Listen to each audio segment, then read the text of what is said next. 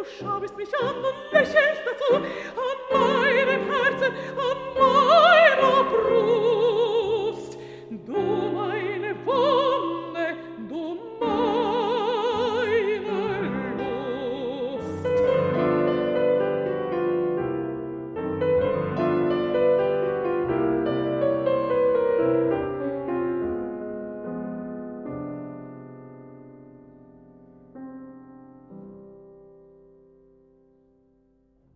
Stimmliche Schönheit, technische Meisterschaft, umfassende Musikalität und darüber hinaus eine undefinierbare Magie, die man Charisma oder Starqualität nennt, das ist nur wenigen Sängerinnen und Sängern gegeben. Und in dieser Crème de la Crème nimmt die lettische Mezzosopranistin Elina Garanca zweifellos einen ganz besonderen Rang ein. So beschreibt es der Daily Telegraph ja, Verdi, Wagner, Verismo-Arien. Damit kennt man Elina Garanca als Opern- und Konzertsängerin. Und wir haben sie hier schon lachen gehört. Elina Garanca, herzlich willkommen. Hallo. Ja, ich habe es gerade gesagt, als Opern- und Konzertsängerin kennt man sie von der New Yorker Met über Mailand, Wien, Salzburg bis hin zu den Berliner Philharmonikern.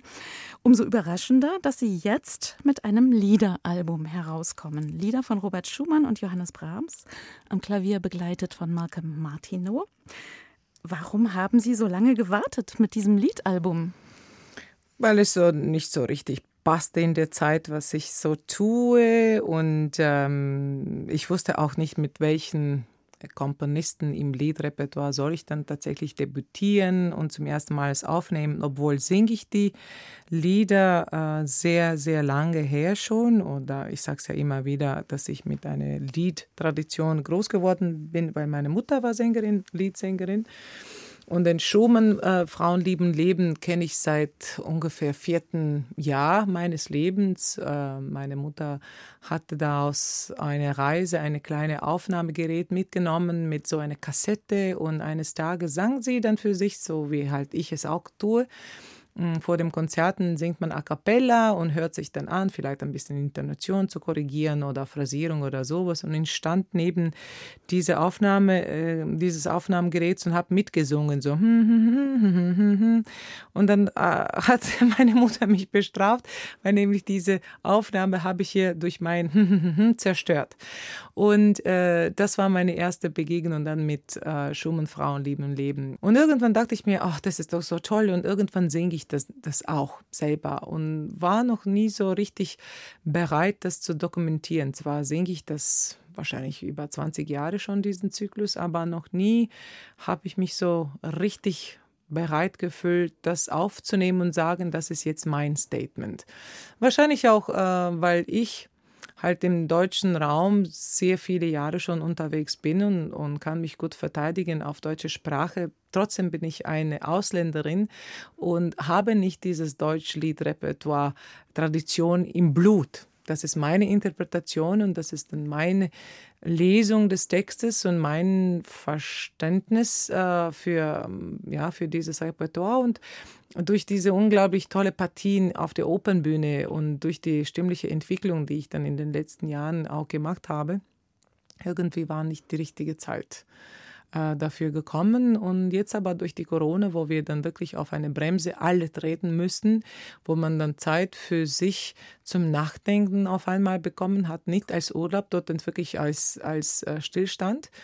Irgendwie kam dann doch dieses ähm, innere Gefühl der Notwendigkeit, ein, ein Album jetzt mit Lied zu machen, als intimste Form des Kommunizieren.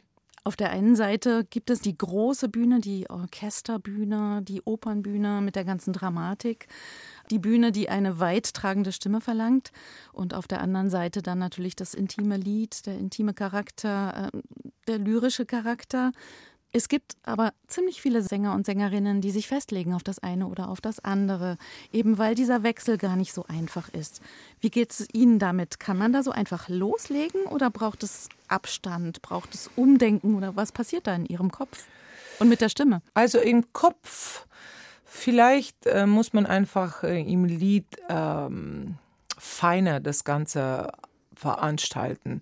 Im Opernbetrieb vielleicht ist dann die Emotion, diese raue, hm, teilweise primitive Emotion ja, des Triebes. Ja, es geht ja um Liebe und Lust und Macht und, und sehr viel Dramatik. Ähm, das ist dann vielleicht ein bisschen direkter die Kommunikation, ja, also auf Körperebene. Und ich finde, dass beim Lied muss man unglaublich viele Finessen reinbringen und das ist dann wirklich sehr zart. Und wenn man dann gewöhnt ist, in einem großen Orchester ähm, rüber zu singen und kommt in ein Studio und singt in das Mikrofon, der Mikrofon platzt und dann hat man dieses äh, zu, zu viel und zu laut und zu stark und, und du willst gar nicht so direkt angebrüllt werden. Und dann muss dein Körper muss sich umstellen ein bisschen und einfach viel mehr konzentrieren auf das Text und Zeit nehmen und wirklich viel schneller reagieren auf die T und T und Sp und all diese Kleinigkeiten, die man gar nicht auf der Opernbühne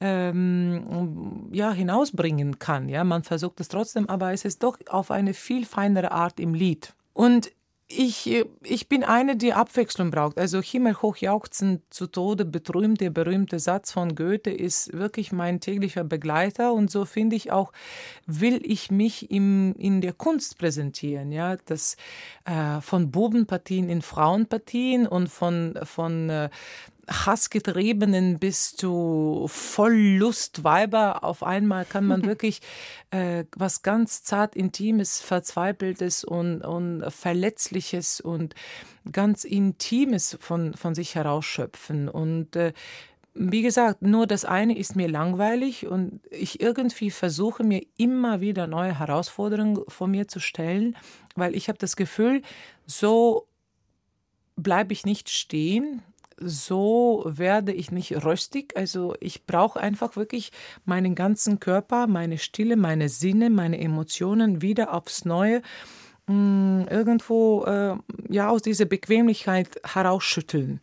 Und äh, es ist nicht einfach, das muss ich auch, auch dazu geben, äh, weil äh, fürs Mikrofon zu singen ist es emotional mir äußerst schwer, weil ich brauche das lebendige Publikum. Ich muss sie riechen, ich muss sie sehen, ich muss sie spüren und hören und, und irgendwie einfach wahrnehmen. Und das Mikrofon ist halt eine andere Art und Weise, Liebe zu machen.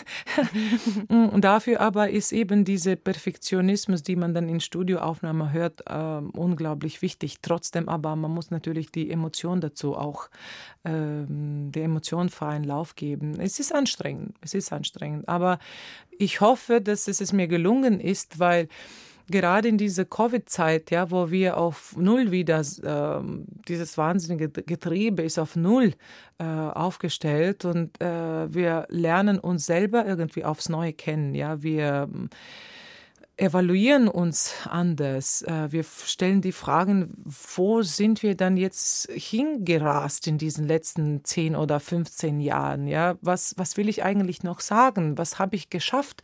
Äh, wie werde ich wahrgenommen? Womit kann ich das Publikum oder meine Fans und meine Zuhörer jetzt überraschen? Und irgendwie kam dann eben diese Idee, das Lied muss jetzt einfach irgendwie in die Welt hinausgeschickt werden.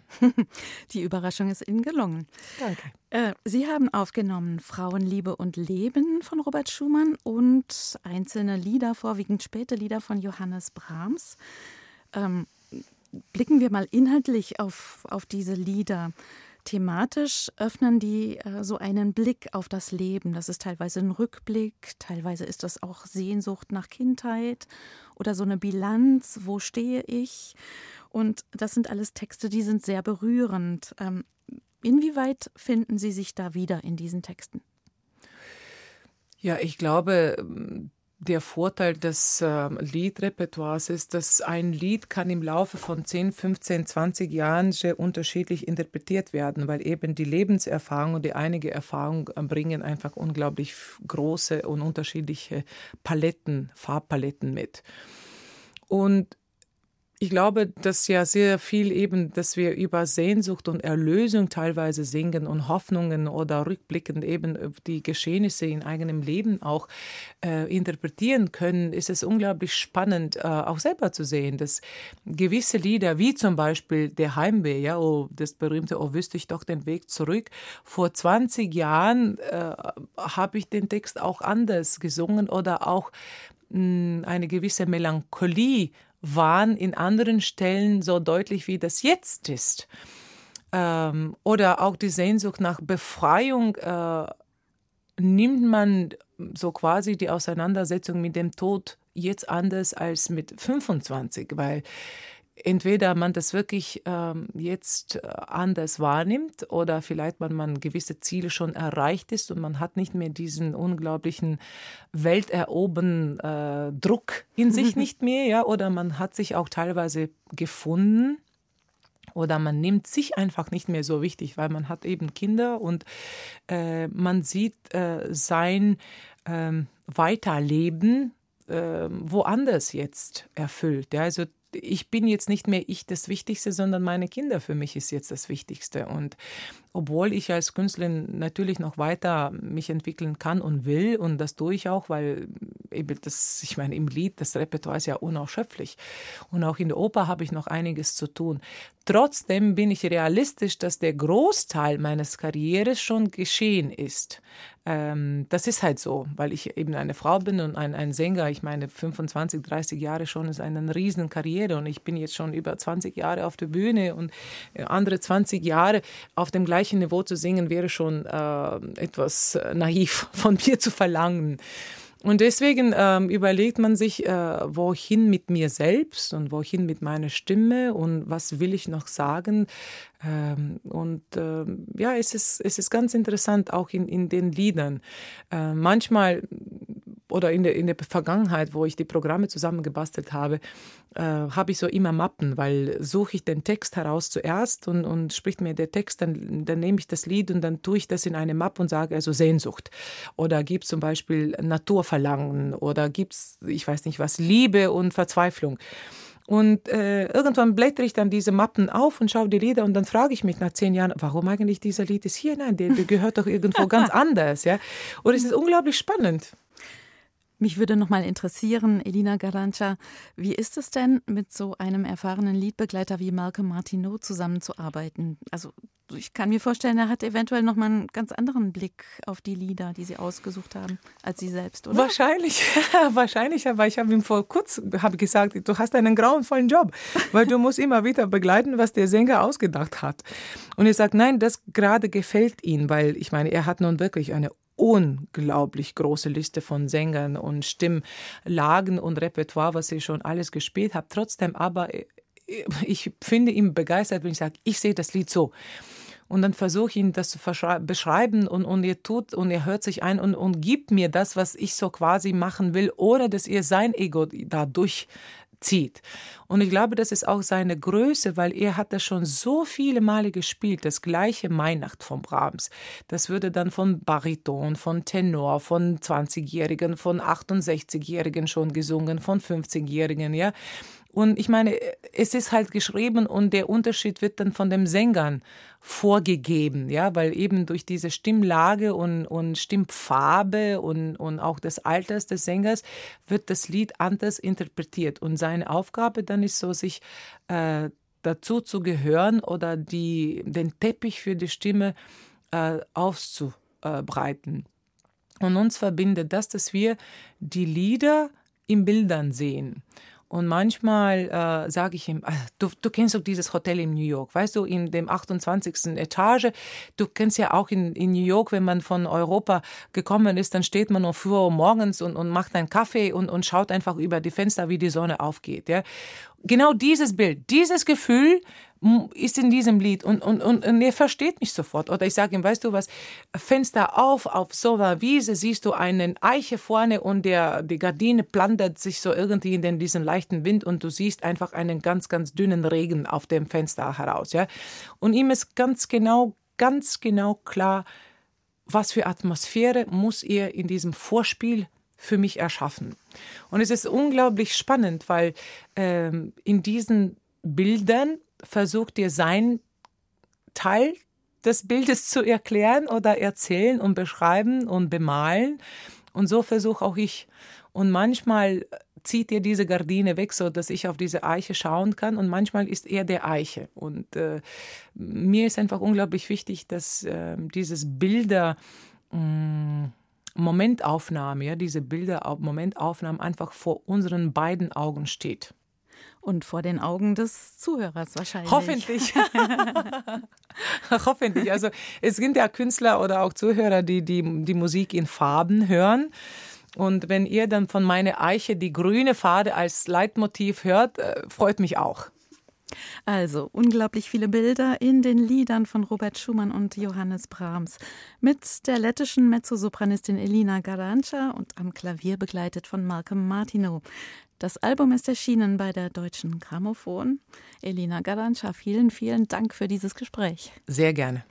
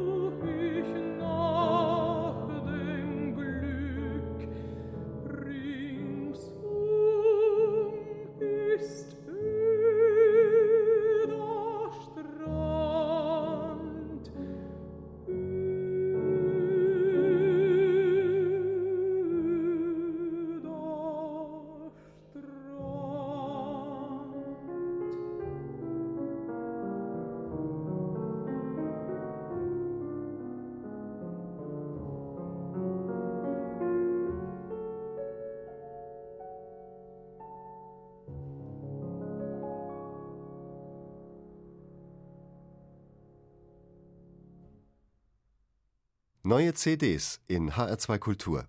Weitere Rezensionen auf hr2.de